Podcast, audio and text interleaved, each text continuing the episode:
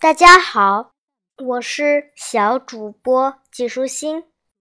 我今天继续来给你讲《小屁孩日记》二年级趣事儿多。圣诞老爸，十二月二十五日，星期五，鼻涕都被冻僵了。我问妈妈：“圣诞节，圣诞老人会给我送礼物吗？”他驾着驯鹿，坐着会飞的雪橇。停在我家的屋顶上。他要是真的能送给礼物给我，那会是什么东西呀？妈说，圣诞老人只给好孩子送礼物。我说，我就是好孩子啊。妈说，你只要能让我稍微安静那么一小小会儿，你只要考试能稍微成绩高那么一小小点儿。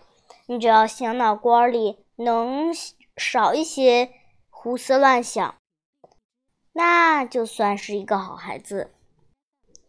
我说，只是差那么一点点嘛，又不是差很多，所以我就是一个好孩子。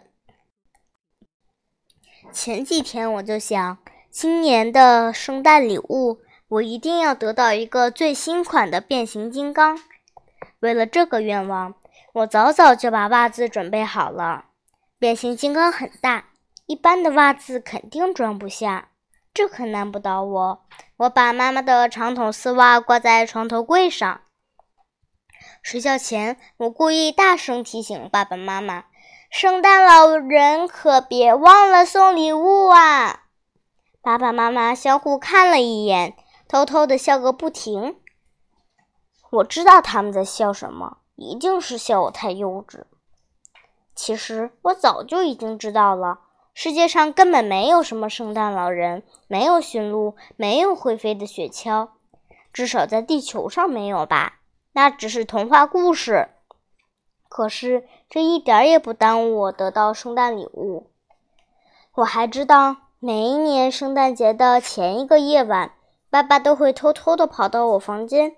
在我准备好的袜子里放进礼物。圣诞老人其实就是爸爸装扮的，可是我不能拆穿这个秘密，否则就没有礼物了。就让爸爸妈妈一直幼稚下去吧。最了不起的人，一月八日，星期五，寒风折断了树枝。这几天。我们班的名人不是学习最好的班长卜一萌，也不是写字大王加告状精王天天，更不是打遍全年组无对手的大力士金刚，而是刘坚强。刘坚强不爱写作业，每次考试都不及格，所以才被大家称为打不死的小强。可这次出名，却是因为他发明的游戏最多。警察抓小偷的游戏就是刘坚强发明的，我们玩的人数次数也是最多的。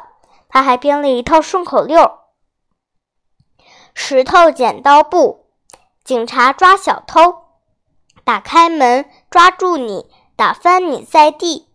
石头剪刀布，警察抓小偷，爬上树。逮住你，摔你大屁墩儿。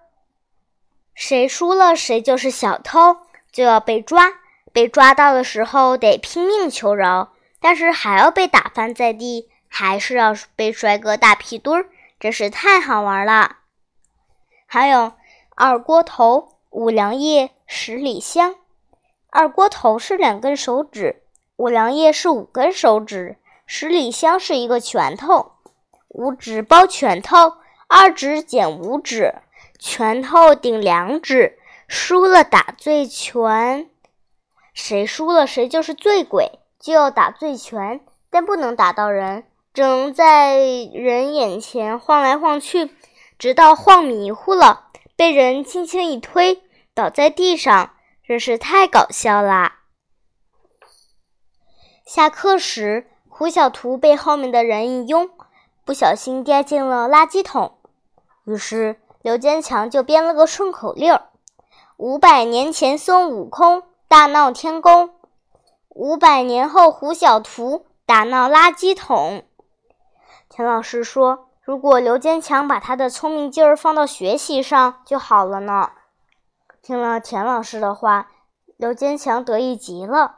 他太得意了，一边念着顺口溜，一边倒退着走。结果刚一转身，就一头扎进同一个垃圾桶。